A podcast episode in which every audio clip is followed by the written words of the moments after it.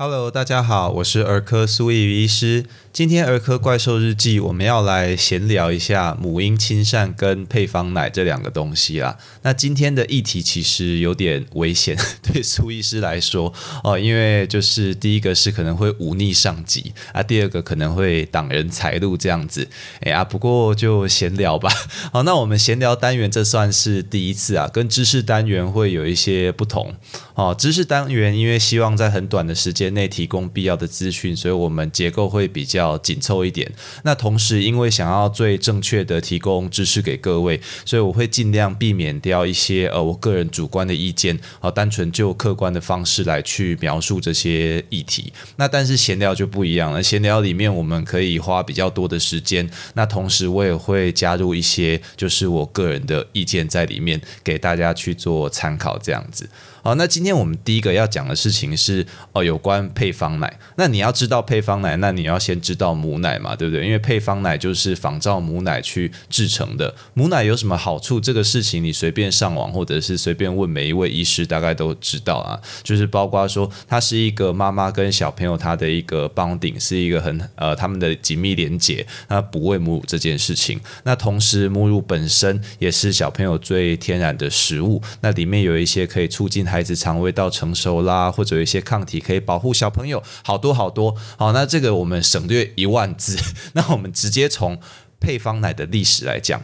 配方奶当初是怎么来的呢？它当初是说，在二次世界大战之后，哦，有些妈妈她为了要工作或者她生病，她没有办法补喂母奶，这个时候她才发明一个叫配方奶的东西。好，它是作为母乳的代用品。那因为母乳是一岁以下孩子的主食，所以我们一般讲配方奶，讲的也是一岁以下小朋友吃的。啊，我们叫配方奶这样子。那这个配方奶的做法呢，其实是它以母奶的成分当做它的标准，因为它是。代用品嘛，所以他用其他的蛋白来源，比如说最常见牛奶、羊奶这些东西，然后去加工精致，我们做成类似母乳的比例啊，那就是配方奶是怎么来的？这就是为什么我们不能直接拿牛奶、羊奶来去喂一岁以下的宝宝的原因呐，因为宝宝跟小牛、小羊需要的那个成分比例根本就天差地远呐。哦，苏医师前阵子去那个飞牛牧场，有没有拿那个牛奶喂小牛？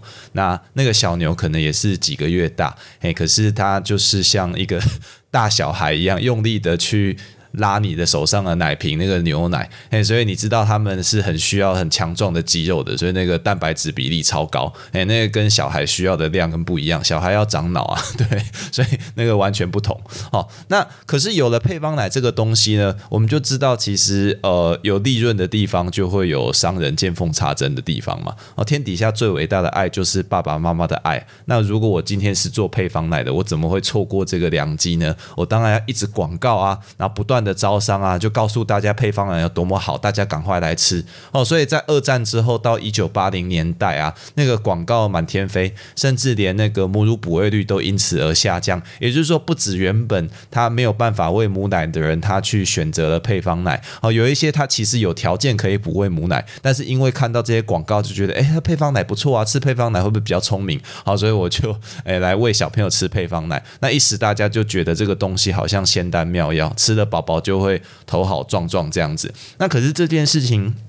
看在医师跟工位学者的眼中，当然是就觉得这样很不对啦。你一个代用品的东西，怎么可以会喧宾夺主呢？哦，所以各国的卫生单位就开始做一些相关的规定啊，包括说你不可以广告哦，还有就是说我要提出一系列政策来去协助爸爸妈妈来补喂母奶这样子。所以背景是这样子来的，所以这就带到说母婴亲善这件事情。母婴亲善这个东西，其实是一九九一年由世界卫生组织。跟联合国儿童基金会共同来提出，啊，它的内容就包括有说要鼓励母乳补喂，那避免提供代用品，包括说一些奶嘴不要用，配方奶不要用，那也提出了一系列的作为，去协助妈妈能够成功的来喂宝宝，呃，成功哺乳补喂。那可是这件事情呢，到了台湾啊，到了台湾，我们也要跟进嘛，跟进世界的脚步，去在第一线执行，你会发现遇到很多很多的。问题好，那苏医师就要讲说，这个事情可能最近几年比较好啦，但是呃前几年真的很严重，这样子，大概五到十年前真的很严重。第一个就是说，他要求每一个妈妈都要纯母乳哺喂小朋友。可是你知道，人有高矮胖瘦不同，每个人的那个乳汁的含量也是会不一样的。所以每个妈妈她一开始能够提供的奶量不一样，那每一个宝宝的需求有不同啊。所以有的时候一开始根本奶就不够，那就妈妈就很辛苦，要一直追奶，一直挤奶，就搞得自己压力很大。那我们知道要有充足的母乳，保持心情放松愉悦是很。呃，是很必要的。那你今天一直被需要追奶挤奶，你怎么可能心情放松？怎么产得出奶来呢？哦，所以这个事情是有点自相矛盾的。那第二个事情是，其实那个时候有点妖魔化配方奶。他会认为说，我使用这个配方奶，这母乳的代用品，或者我让宝宝吸安抚奶嘴，是不爱孩子的表现，是没有给他他的需要。那这个其实是有点过头了哦，就是说这个东西设计出来本来就是代用的。我们都知道母乳比配方奶好，这是不争的事实。可是不代表你使用配方奶或者你使用奶嘴啊就是错误的。我觉得这个中间还是有很大的灰色地带。那第三个就是说，那个时候为了要推行这件事情，所以卫生主管机关。就会跟医院说，你今天要做一个母婴亲善医院，你应该要有一个具体的作为，而且我要看到成果。你要有多少百分比的妈妈，哎，因为你做了这件事情，本来她不是喂母奶的，现在都变成纯母乳哺喂，所以医院就会压迫下面的医护人员说，哎，你要有具体作为啊，你要确实哎提出你的证据，说你这样做了之后，妈妈都改喂母乳了，哦，不喂配方奶了。那结果第一线人员只好怎么办？他只好就跟妈妈说：“啊，妈妈，你这样不好啊，你这样不行，你一定要诶喂母奶，这样才是爱孩子。这这是有点病态的一个结构啦，我觉得这样其实是不太对的。那当然，这件事情会注意到的不是只有我啦，很多第一线的从业人员都有发现这样的问题，所以近年来逐渐有在检讨这些事情来改善。”因为我们知道哺喂母乳这件事其实是公共卫生的问题，它涉及的层面非常非常的广，绝对不是说你在第一线说不要用配方奶，不要喂奶嘴，那给妈妈教呃教导说怎么样去哺喂母乳挤乳就可以去大幅提升的，因为它还有其他背景因素，比如说最简单的例子来说，你一个妈妈她本来在工作，就因为生了小孩要在那边哺乳，那如果你工作方面没有一个很好的配套，就是说回去工作之后我还可以有时间可以。挤奶喂我的小朋友，那这个孩子出院之后怎么可能继续喂母奶？就不可能啦。哦，所以这个是非常。复杂的议题啦，绝对不是三言两语，或者说你今天在医院做的这些作为就可以完全改变的。好，所以这个事情必须要整个社会共同来努力。所以我觉得一个比较健康的呃想法，应该是说母乳哺喂最好，而且比配方奶好，这个是不争的事实。那我们虽然不推荐使用配方奶或者是奶嘴，但这个东西它方便，它是合理的代用品。如果妈妈在哺喂母乳上面有困难，哦，或者是说遇到一些呃。哦，就是遇到一些状况，暂时没有办法喂，那使用这些东西也是相当合理的。而且，如果你使用配方奶或者是奶嘴，能够帮助妈妈让她有更好的休息，或者是让她诶可以有一点喘息的空间，让她在未来好可以再接续着回去哺喂母乳，那我觉得她使用这个代用品。反而是有好处的，好，所以这个是苏医师的个人看法，这样子。那讲完母婴亲善之后呢，我们来谈一下配方奶的一些呃历史的后续，这样子。那我们刚刚讲到说配方奶那个时候广告的满天飞嘛，所以很多人都在喂配方奶。那政府开始寄出一些政策，说，诶，你不能广告，然后也推出这个母婴亲善政策，就是说在医院不可以提供配方奶。之后，那他们的活路怎么走呢？就是那些商人的活路怎么走呢？哦，台湾在二。零一五年禁止这个广告了，所以你现在如果看到电视上有呃在广告一岁以下的那个配方奶，那绝对是违法的，要记得去检举这样子。对，那配方奶厂商的活路大概走两条路。一条路，它是做我有你没有。什么叫我有你没有呢？就是说，他开始更努力在配方奶的成分里面做的更像母奶，以及添加很多宝宝有需要，但是母乳里面其实相对缺乏，要从副食品去摄取的一些成分。好，包括比如说铁质啦、DHA 啦、长链脂肪酸啊等等等等。好，有没有像广告里面你常常听到的？好，当然他也会制作一些呃特殊孩子需要的配方奶。好，比如说像早产儿奶水。水啊，或者早产儿使用的母乳添加剂、无乳糖奶粉、水解奶粉等等等等。好啊，这些就是不得不说说了，有这些厂商的协助，才能够让这些特殊的孩子有奶可以喝啊。但是他们常常也就有点 扩大了解释研究的结果。那这个等一下我们来说。那第二条活路是什么呢？第二条活路就是无缝接轨。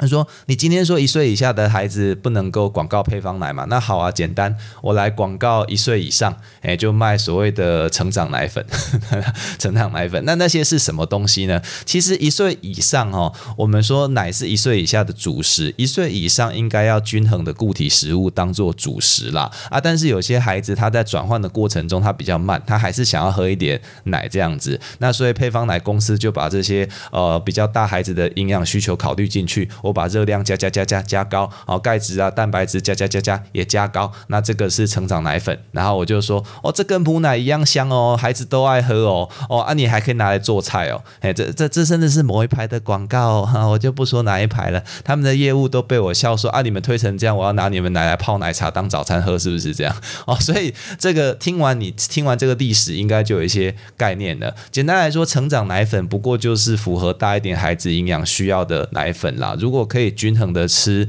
呃固体食物，那就不需要特别吃成长奶粉，也没有证据说喝成长奶粉营养就会真的比较均衡这样子。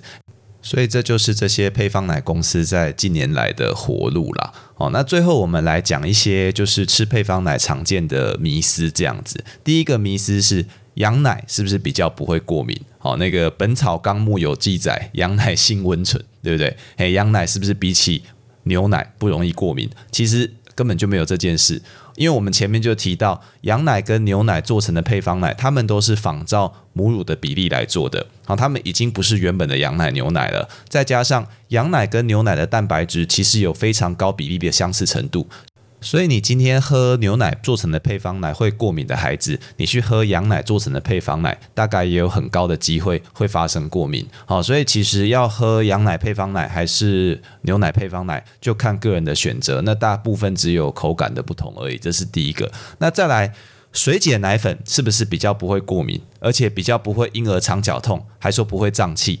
其实是这个样子啊，水解配方奶它是怎么来的呢？它是说，我们既然呃做成了配方奶之后，它有一些蛋白质嘛，就是我们牛奶的蛋白质来的。那这些蛋白质如果它的分子比较大，那孩子的身体就会有一些免疫细胞会去辨认出来这个东西。那辨认出来之后，它就会呃产生一些免疫反应哦。那这些免疫反应有可能会产生过敏。所以说，今天如果我在制作的过程中，我去把那个蛋白分子用一些技术去把它切得很小，切到小到我们的免疫细胞不会去辨认出来，诶，那是不是理论上我可以降低发生过敏的机会？好，理论上是这样子嘛，对不对？所以实际上我们在补喂呃一些如果有过敏疾病，比如说像它有呃。异位性皮肤炎啦，或者像气喘之类的孩子，确实可以得到不错的成果。合并一些正规治疗的使用，它的症状得以减轻，这样确实是比一般的配方奶来的优秀一些。但是它也没有比母奶好啦，因为母乳是 standard。那我们知道它其实也没有比母乳更好这样子。那另一个状况是说，如果这个孩子喝母乳本身会过敏。好，也许是对乳糖过敏，或者是对母乳里面的一些成分过敏。那这个时候你去使用无乳糖的奶粉，或者是使用呃这些水解配方奶，就可以达到降低这些过敏症状的呃效果。这样子。那讲完上面这些之后，你就知道问题就在于说，如果今天这个孩子他既没有过敏疾病，他也没有对母奶过敏，那请问我还需要喝水解配方奶吗？那我喝这些水解配方奶有办法预防未来过敏的发生吗？答案是不知道。哎，那个证据都还不充足，所以我没有办法说今天喝水解配方奶的孩子未来就比较不会发生过敏。这件事情是很难去这样子呃给建议的。好，所以我们就知道说水解配方奶它的确是在某些方面可以比一般的配方奶来的优秀。但是第一个，它没有比母乳好；第二个，如果我的孩子没有过敏疾病，那也没有一些特殊的需求，我是不是需要去喝这个水解配方奶？这个是可以再考虑看看。那营养层面到。倒不用担心啦。就水解配方奶，它的营养层面其实跟一般的配方奶是没有差距太大的，因为反正一般的配方奶那些蛋白质进到你的消化系统也是一样要被呃切碎，一样要被分解，所以它的成分是营养是 OK 的，并不会因为你喝水解配方奶就会有营养不足的状况，只是有没有需要的问题而已，这样子。那再来是婴儿肠绞痛跟胀气的问题啦。其实我们知道，一岁以下的婴儿，他的主食是奶，奶本身就会产气呀。啊，他们又就是肚子都比例上大大的，所以每一个肚子敲起来都砰砰砰。啊，如果你真的去照一个 X 光，里面都会一包一包空气在肠子里面。啊，这样真的算是胀气吗？哦，其实。正常的孩子就应该要这样表现，只要你整天的吃奶量正常，然后小便也正常，成长也正常，大概你不能说这个是胀气啦。那肠绞痛是一个比较复杂的问题，这有改天我们再有机会再来聊。不过呃，直接讲结论，就是吃水解配方奶减低婴儿肠绞痛、减低胀气这件事情。证据也一样不够充分，哎，就是说有些人吃了可能确实有一些改善，但是从统计上来看，嗯，这件事情还没有办法被呃完整的来证实这样子，哦，所以要不要喝水解配方奶，大家可以自己回去思考一下。那最后我们来讲奶粉是不是要分什么一二三四五阶段？其实其实前面我们讲成长奶粉就有稍微提到啦，哎，奶粉这个东西大概分两个而已，一个是一岁以下的奶粉，这个就是。母乳的代用品就是我们一般说的配方奶，那一个是成长奶粉，就一岁以上的孩子要喝的啊，那个东西其实就是食物，就是点心。那它的需要性前面也讲过了，就不再赘述。理论上，你有均衡的固体饮食的话，你喝鲜奶就好了，你根本不需要去喝什么成长奶粉这样子。好啊，最后就是苏医师还想在业界活久一点，所以大家不要回去就说，哎，我不买成长奶粉的，都是苏医师教我的。哎，那这样。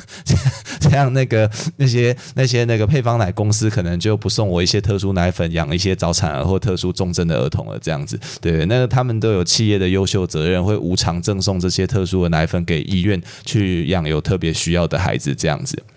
好，所以你还是可以买啦，可以买成长奶粉，但是你不要妄想喝那个就不用吃饭了。好，营养均衡还是很重要的。好，以上就是今天闲聊的全部内容。如果你喜欢本频道，那欢迎你订阅关注，就可以得到本频道的最新内容喽。我是苏怡医师，我们下次见。